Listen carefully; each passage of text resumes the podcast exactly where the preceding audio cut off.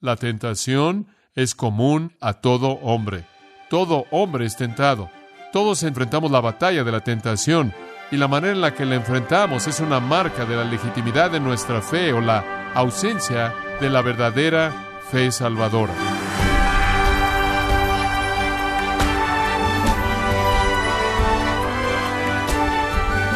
Le damos las gracias por acompañarnos en este su programa Gracias a vosotros con el pastor John MacArthur. Se dice que la tentación no es un obstáculo, sino una clave para el crecimiento del cristiano. Mientras usted triunfa sobre las tentaciones, tendrá un nivel espiritual más maduro. ¿Cuál es el consejo bíblico para una vida victoriosa sobre la tentación? Considérelo hoy conforme John MacArthur le muestra los recursos que usted tiene para conocer la paz y el gozo, y evitar así la tentación de pecar. Esta es la serie Beneficiándonos de las pruebas de la vida, aquí en gracia a vosotros. Ahora, si caigo en pecado, ¿quién tiene la culpa? ¿Es la culpa de Dios quien trae las pruebas o las permite? ¿Es la culpa de mis circunstancias? ¿Es la culpa de que yo fui creado por Dios como soy y no puedo evitarlo? ¿Quién tiene la culpa? Hay cinco pruebas de que Dios no es responsable por la tentación y por lo tanto por el pecado. Número uno, la naturaleza de la maldad. La naturaleza de la maldad. Todo mal es repulsivo para Dios. No puede hallar lugar alguno en su naturaleza santa. Entonces la naturaleza del mal está infinitamente apartada de la santidad de Dios. En Levítico 19.2 dice, Jehová es santo. En Levítico 20.26, Jehová es santo. En Isaías 6, santo, santo, santo. 1 Pedro 1.16, el Señor es santo. La santidad no puede ser penetrada por el pecado. En segundo lugar, la naturaleza del hombre. La naturaleza del hombre, no solo lo que es la maldad, sino lo que el hombre es. Observa el versículo 14. Esto es tan interesante. Sino que cada uno es tentado, literalmente jecastos, sino que cada uno, cada individuo es tentado cuando es atraído de su propia concupiscencia y seducido. O sino, es la primera palabra. Aquí está el hecho que es esencial. La tentación no viene de Dios, sino que cada hombre, cada uno de nosotros, sin excepción alguna, todo individuo, no hay ninguno que esté afuera de esta afirmación. Toda persona es tentada, ese es un tiempo presente, está atravesando por la experiencia repetida de la tentación cuando él es atraído y seducido. Escuche esto, subráyelo por su propia qué? Concupiscencia. Ahora, ahí está el problema. El problema es que aunque hemos sido redimidos y aunque hemos recibido una nueva naturaleza y aunque hemos sido creados en Cristo Jesús, todavía tenemos un enemigo dentro de nosotros mismos y es la pasión. Es ese anhelo por encontrar satisfacción en algo que en sí mismo puede ser algo bueno. De hecho, la mayoría de la concupiscencia simplemente es un regalo, una dádiva buena de Dios que ha sido torcida y pervertida. Dios, por ejemplo, nos da la bendición del sueño y algunas personas tienen un deseo pecaminoso por el sueño hasta que se vuelven perezosos, flojos. Dios nos ha dado el beneficio de tener la ropa para cubrir nuestros cuerpos y mantenernos calientes, y para algunas personas se convierte en una concupiscencia que los consume de manera total en donde están tan enamorados con la satisfacción que terminan siendo personas que viven para lo que los viste, al grado que literalmente controla su presupuesto y su vida. Es maravillosa que Dios nos ha dado el regalo del abrigo, del refugio, para mantenernos lejos, protegidos de los elementos, un lugar donde vivir, la realidad maravillosa de la privacidad y la capacidad de conducir nuestros asuntos en algún tipo de lugar cómodo, con aquellos que amamos, sin embargo, para algunas personas quieren vivir en un exceso de una manera que va más allá de la necesidad humana y se vuelve un ídolo. No hay nada de malo con la sed, Dios nos ha dado eso como un deseo, lo cual nos lleva a hacer cosas benéficas para nuestro cuerpo. Pero algunas personas beben hasta el punto que se emborrachan. No hay nada de malo con el alimento, pero algunas personas se vuelven glotones. No hay nada de malo con que nuestras necesidades sean suplidas, pero es fácil pervertir nuestras necesidades e ir más allá de lo que realmente son. Inclusive el sexo es dado por Dios como un regalo maravilloso y glorioso, pero cuando se pervierte y se busca más allá de la voluntad de Dios, se convierte en el anzuelo que atrapa a la persona que es motivada por la concupiscencia, por esas cosas. No necesitamos a Satanás, no necesitamos a los demonios, ni siquiera necesitamos al mundo. Lo único que necesitamos es la pasión de la carne que reside en nosotros y se va a mover hacia los anzuelos. Y como dije, normalmente la pasión de raíz es la perversión de un regalo dado por Dios de algo que se ha corrompido. Entonces Dios no es responsable porque nosotros seamos tentados y porque nosotros pequemos. La naturaleza de la maldad nos dice eso porque no tiene parte en la naturaleza de Dios. En segundo lugar, la naturaleza del hombre nos dice en dónde está el problema. Está en nosotros. La concupiscencia es el culpable. Ahora Santiago nos lleva a un tercer pensamiento que expande ese segundo. La tercera prueba de que Dios no es la fuente del pecado es la naturaleza de la concupiscencia. Habiendo identificado la concupiscencia en la naturaleza del hombre, él ahora procede a explicar en los versículos 15 y 16 en términos muy, muy prácticos y útiles. Y en esto quiero que se concentre. Este realmente es el corazón del mensaje para nuestra propia vida. Santiago cambia metáforas y se aleja de la caza y la pesca, y ahora habla del nacimiento humano, conforme llega al versículo 15 y habla de la naturaleza de la concupiscencia. Entonces, la concupiscencia, después que ha concebido, y aquí ve la concupiscencia como una madre concibiendo, va a producir un hijo. El hijo es el pecado. Y el pecado, cuando sale, no hace nada, sino que produce qué? Muerte. Esto es tan, tan útil. Escuche con atención. La mayoría de la gente piensa en el pecado como un acto solitario o una serie de actos o conductas. Dios está diciendo aquí que el pecado no es un acto, el pecado es el resultado de un proceso. Muy bien, es el resultado de un proceso. Comienza con, escucha esto, comienza con el deseo, epitomía o concupiscencia. El deseo se relaciona con la emoción. Comienza con un sentimiento. Comienza con ese sentimiento de querer ser satisfecho, querer adquirir algo para satisfacerlo a usted. Algo nuevo, algo que está siendo movido enfrente de su rostro. Lo vio en la joyería, lo vio en la agencia de autos, lo vio en el centro comercial o lo que sea. O hay una casa y pasa enfrente de la casa todo el tiempo y es estrictamente emoción. Le hace algo a usted lo hace sentir a usted un anhelo. Ahí es donde todo comienza. El pecado comienza con un deseo. En segundo lugar es el engaño. En segundo lugar está el engaño, la segunda palabra. Y puede escribir al lado de la palabra engaño la palabra mente. Lo que sucede es que usted comienza con el deseo en su emoción y después llega un engaño en su mente porque usted comienza a justificar y a racionalizar el derecho que usted tiene por aquello que usted desea. ¿Verdad? Esto es simplemente el patrón inevitable. Ahora, eso es lo que hemos encontrado en el versículo 14. Ser atraído y seducido.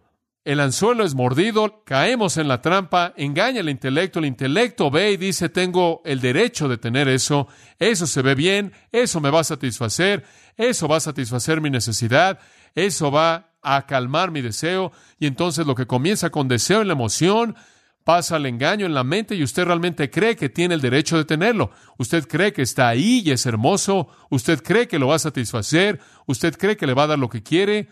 Y entonces usted sale. ¿Qué sucede? La concupiscencia concibe. Llamemos a esta palabra el diseño. Ahora el concepto de cómo usted va a alcanzar el pecado comienza a formarse. Esto ocurre en la voluntad. Usted ha pasado de las emociones a la mente, ahora su voluntad está activa y usted está jugando con su mente. Lo que su mente ya ha concluido, su voluntad lo está formando en un diseño. Entonces la concupiscencia, después que ha concebido, entonces el diseño comienza a formarse. Por cierto, la palabra concebido, su labusa, literalmente significa embarazarse. Cuando la concupiscencia, por así decirlo, es seducida por la prostitución, de ese anzuelo que ha sido mordido se embaraza. Y el diseño es concebido, por así decirlo, en el vientre del alma de una persona. La emoción, el deseo, algo satisfactorio, pero malo. Después entonces pasa a la mente y se convence a sí mismo de que tiene todo derecho de tenerlo, y habiéndose convencido de eso, entonces concibe el pecado mismo. El pecado siendo concebido. Y después tenemos una cuarta palabra, desobediencia. El acto ocurre. Da a luz el pecado. Cualquier niño que nace, nace con ese mismo proceso. Primero hay un deseo entre un hombre y una mujer. Ese deseo por un hijo entonces actúa en su mente, deciden hacer eso, lo deciden en su mente, quieren hacer eso, después conciben ese niño, después más adelante da luz a ese niño, y así es con el pecado. Es concebido como un deseo inicialmente en la emoción, y después es justificado en la mente, es concebido en la voluntad, y es producido en la conducta. Esa es la secuencia. La frase da a luz el pecado, lo ve ahí, esticto, significa dar a luz, y ocurre en la conducta. Entonces, junto a la desobediencia, escriba conducta el acto en sí de la emoción a la mente, a la voluntad, a la conducta. Las emociones llevan a la mente a racionalizar, la mente que racionaliza lleva a la voluntad a planear, y ahora el bebé nace y la obra se comete y todo comenzó con el deseo. Ahora permítame decirle algo muy práctico. ¿En qué punto en nuestras vidas entonces enfrentamos el pecado? ¿Aquí afuera al nivel de la conducta? No, ahí atrás al nivel de qué? Del deseo. Es la persona que puede controlar sus respuestas emocionales la que va a enfrentar eficazmente el pecado.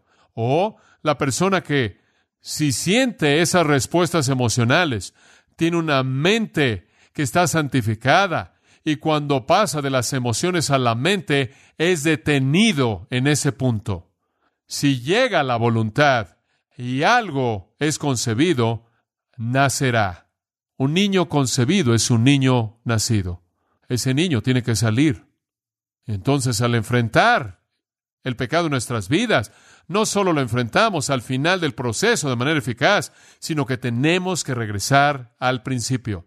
Si usted permite que las emociones sean expuestas al anzuelo, va a enfrentar problemas. Y como usted sabe, todo en nuestra sociedad mala va a enfocarse en sus emociones. Todas las cosas dramáticas, todas las películas y la televisión y los libros y la música y la ropa y todas las imágenes y sonidos que atraen nuestra atención, todo esto está diseñado en primer lugar a cautivar la emoción.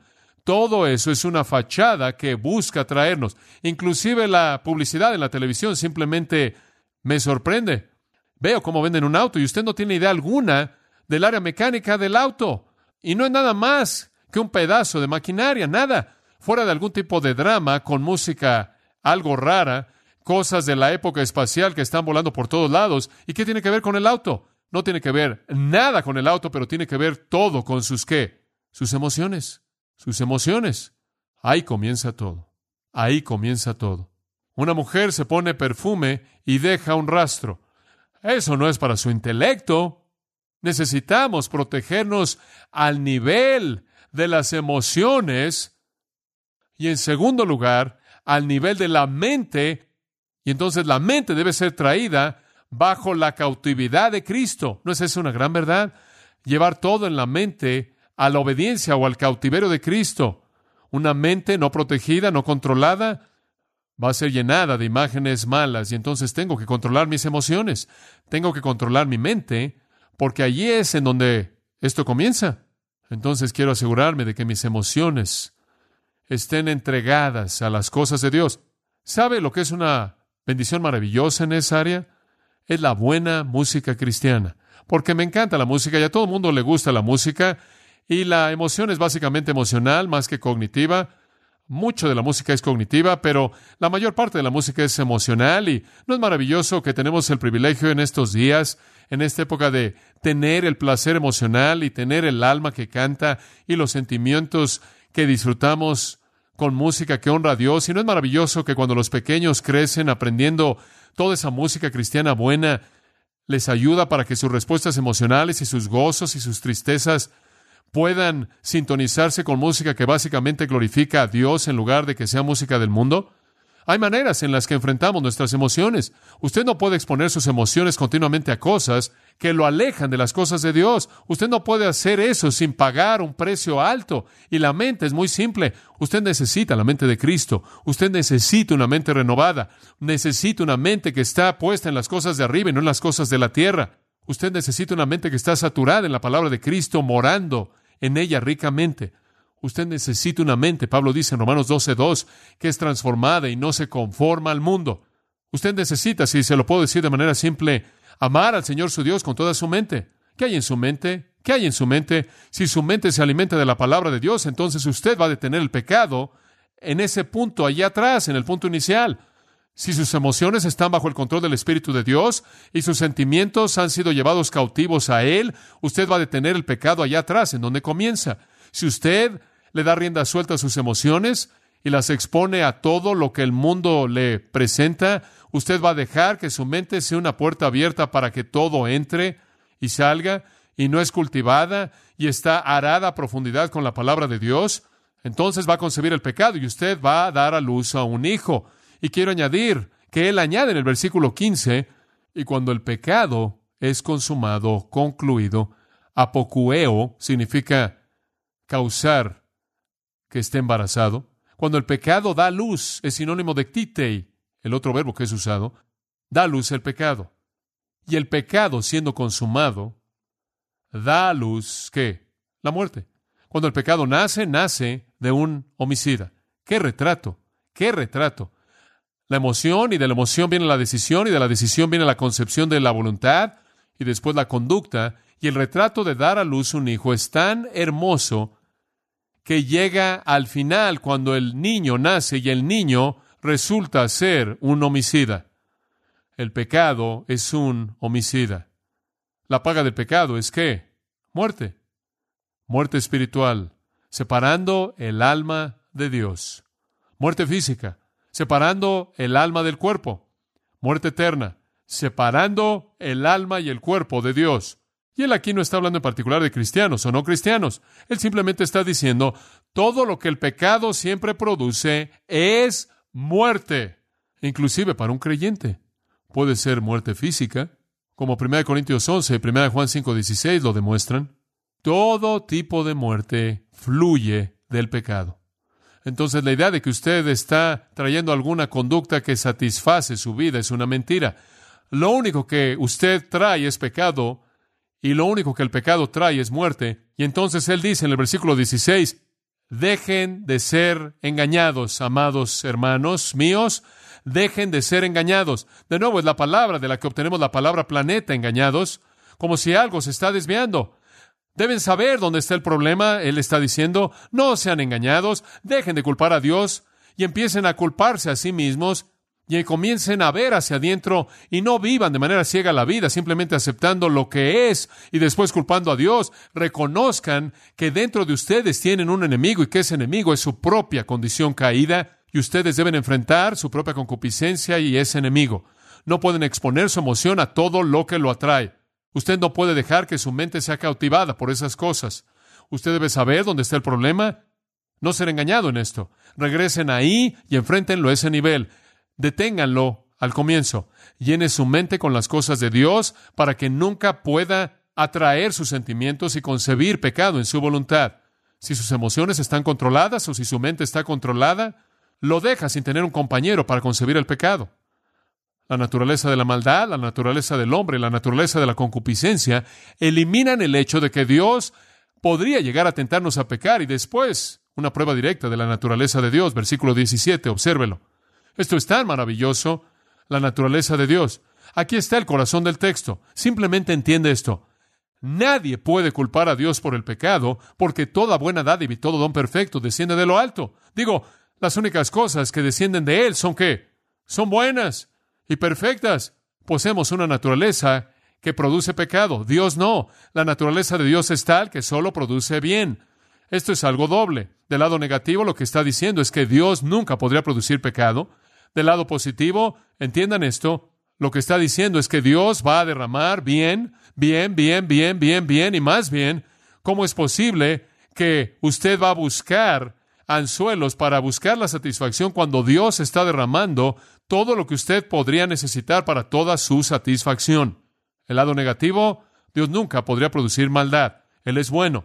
El lado positivo, Él produce un bien interminable y sin límites que hace que una persona sea un necio al permitir que sea tentado para verse atraído a un anzuelo cuando toda la bondad de Dios está disponible por su gracia.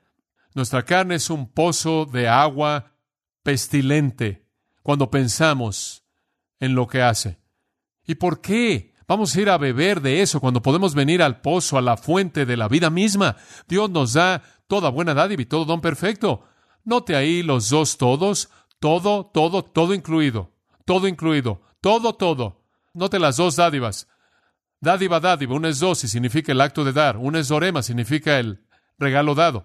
Todo acto de dar y todo regalo dado en el acto de dar es bueno y perfecto. Bueno significa bueno, no hay comparación para esto, no es bueno, no es mejor, no es lo mejor, es simplemente bueno, está completo, no le falta nada, todo es suficiente, es perfecto, abarca todo. Todo regalo bueno dado por Dios es perfecto, es benéfico, absolutamente completo.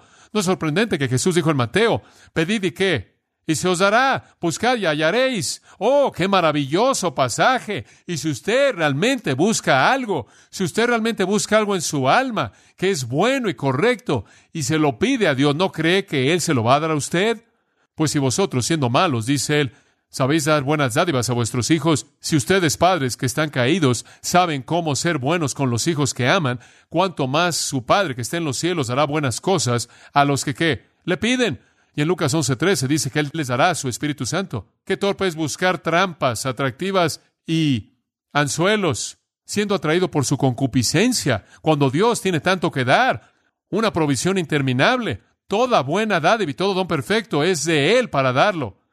Una mujer vio el mar por primera vez en su vida y ella le dijo a su amiga, qué maravilloso es ver algo de lo cual hay suficiente. Y cuando usted está viendo la bendición de Dios, usted está viendo algo de lo cual hay suficiente. De regreso al versículo 17, toda buena dádiva y todo don perfecto desciende de lo alto. Todo es de arriba, está fluyendo desde arriba. Qué necio es ir tras el anzuelo del pecado. Qué torpe es entrar a la trampa cuando toda buena dádiva y todo don perfecto desciende como lluvia del cielo sobre nosotros. Satanás trató de decirle a Eva que Dios estaba reteniéndole cosas de ella. Dios no está dejándote tener lo mejor, más vale que busques la satisfacción. Más vale que busques lo mejor. Dios ha retenido lo mejor de ti. Ella creyó esa mentira y el niño fue concebido y nació la muerte. El niño fue la muerte. Y me acuerdo cuando estaba pensando en esto esta tarde, segundo de Samuel 12, el terrible pecado de David con Betsabé. Escuche lo que la palabra de Dios dice. Natán claro se acerca a David. Natán le dice, versículo 7, David, tú eres el hombre, tú eres el pecador, tú lo hiciste. Tú eres el adúltero, tú eres el homicida. Y esto es lo que el Señor tiene que decirte, David. Te ungí por rey sobre Israel. Te libré de la mano de Saúl. Te di la casa de tu amo, las esposas de tu amo en tu seno. Te di la casa de Israel, te di la casa de Judá. Y si eso hubiera sido demasiado poco, te hubiera dado más y más de tales y tales cosas. David, ¿por qué buscaste aquello que era prohibido cuando yo te hubiera dado todo, cualquier cosa? Toda cosa perfecta. Es el gozo de Él el dárnoslo. Descienden de Él. Noten que Él es llamado aquí el Padre de las Luces. Esta es una gran afirmación. Es ser una manera antigua judía para referirse a Dios como creador. Las luces que tiene en mente son el sol, la luna y las estrellas. Él es el Padre de las luces, los cuerpos celestes. Dice usted, ¿por qué está escogiendo Él ese título? Porque encaja con su ilustración. Él es el Padre de las luces, porque con Él no hay mudanza ni sombra de variación. Muy vívido, muy vívido. Él es el que creó todos los cuerpos estelares. Él creó todos ellos, pero Él no es como ellos. Ellos varían, ellos cambian, incrementan, traen luz, los vemos en la mañana, están en la noche, incrementan, disminuyen su brillo, su beneficio para nosotros viene y se va. Dios no es así. No hay días en los que Él deja de dar dádivas espirituales, no hay días en los que Él deja de dar luz espiritual. El flujo de cosas buenas de Dios nunca varía, nunca se detiene. David, David, yo te hubiera dado tal y tales cosas. Digo, que quede claro, un pez gordo no busca anzuelo. ¿Entiende eso?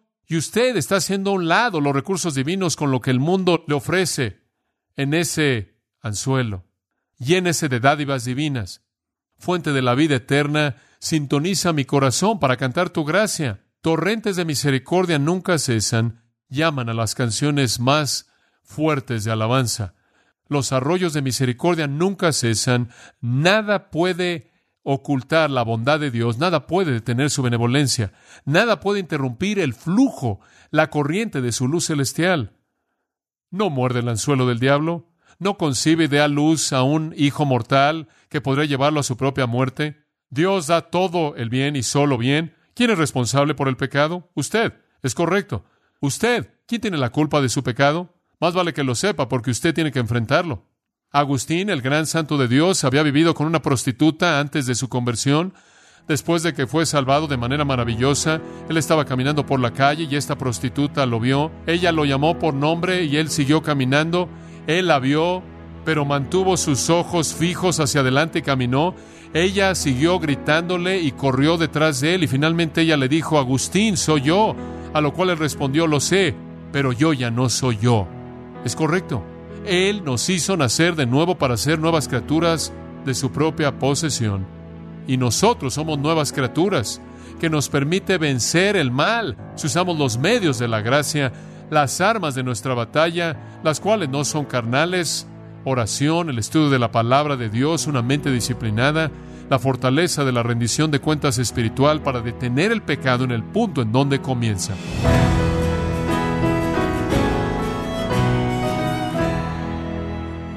MacArthur nos alentó a encontrar el gozo en medio de las dificultades para responder con una actitud de no dudar de la bondad de Dios.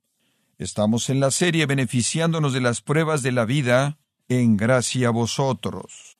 Y quiero recordarle, estimado oyente, que tenemos a su disposición el libro El poder del sufrimiento, escrito por John MacArthur, en donde examina la realidad del dolor y las pruebas en la vida del cristiano. Puede adquirirlo en nuestra página en gracia.org o en su librería cristiana más cercana. Y también quiero recordarle que puede descargar todos los sermones de esta serie beneficiándonos de las pruebas de la vida, así como todos aquellos que he escuchado en días, semanas o meses anteriores, en gracia.org. Si tiene alguna pregunta o desea conocer más de nuestro ministerio, como son todos los libros del pastor John MacArthur en español, o los sermones en CD, que también usted puede adquirir, escríbanos y por favor mencione la estación de radio por medio de la cual usted nos escucha en gracia a vosotros. Es importante conocer no solo el país y ciudad de donde usted nos escucha, sino también la radio. Para quienes contactan nuestro ministerio por primera vez, pueden solicitar una copia del mensaje de promoción sin costo alguno, un mensaje por oyente únicamente. Si usted vive en los Estados Unidos o Puerto Rico, escríbanos a Gracia Vosotros, P.O. Box 4000, Panorama City, California 91412. O puede escribirnos a través del siguiente correo electrónico radio arroba gracia punto org. Le damos las gracias por su tiempo y sintonía en nombre del pastor John MacArthur y del personal. Y le comento que estamos orando para que Dios continúe extendiendo su gracia en usted mientras nos acompañe en la próxima edición para continuar desatando la verdad de Dios un versículo a la vez, aquí en gracia a vosotros.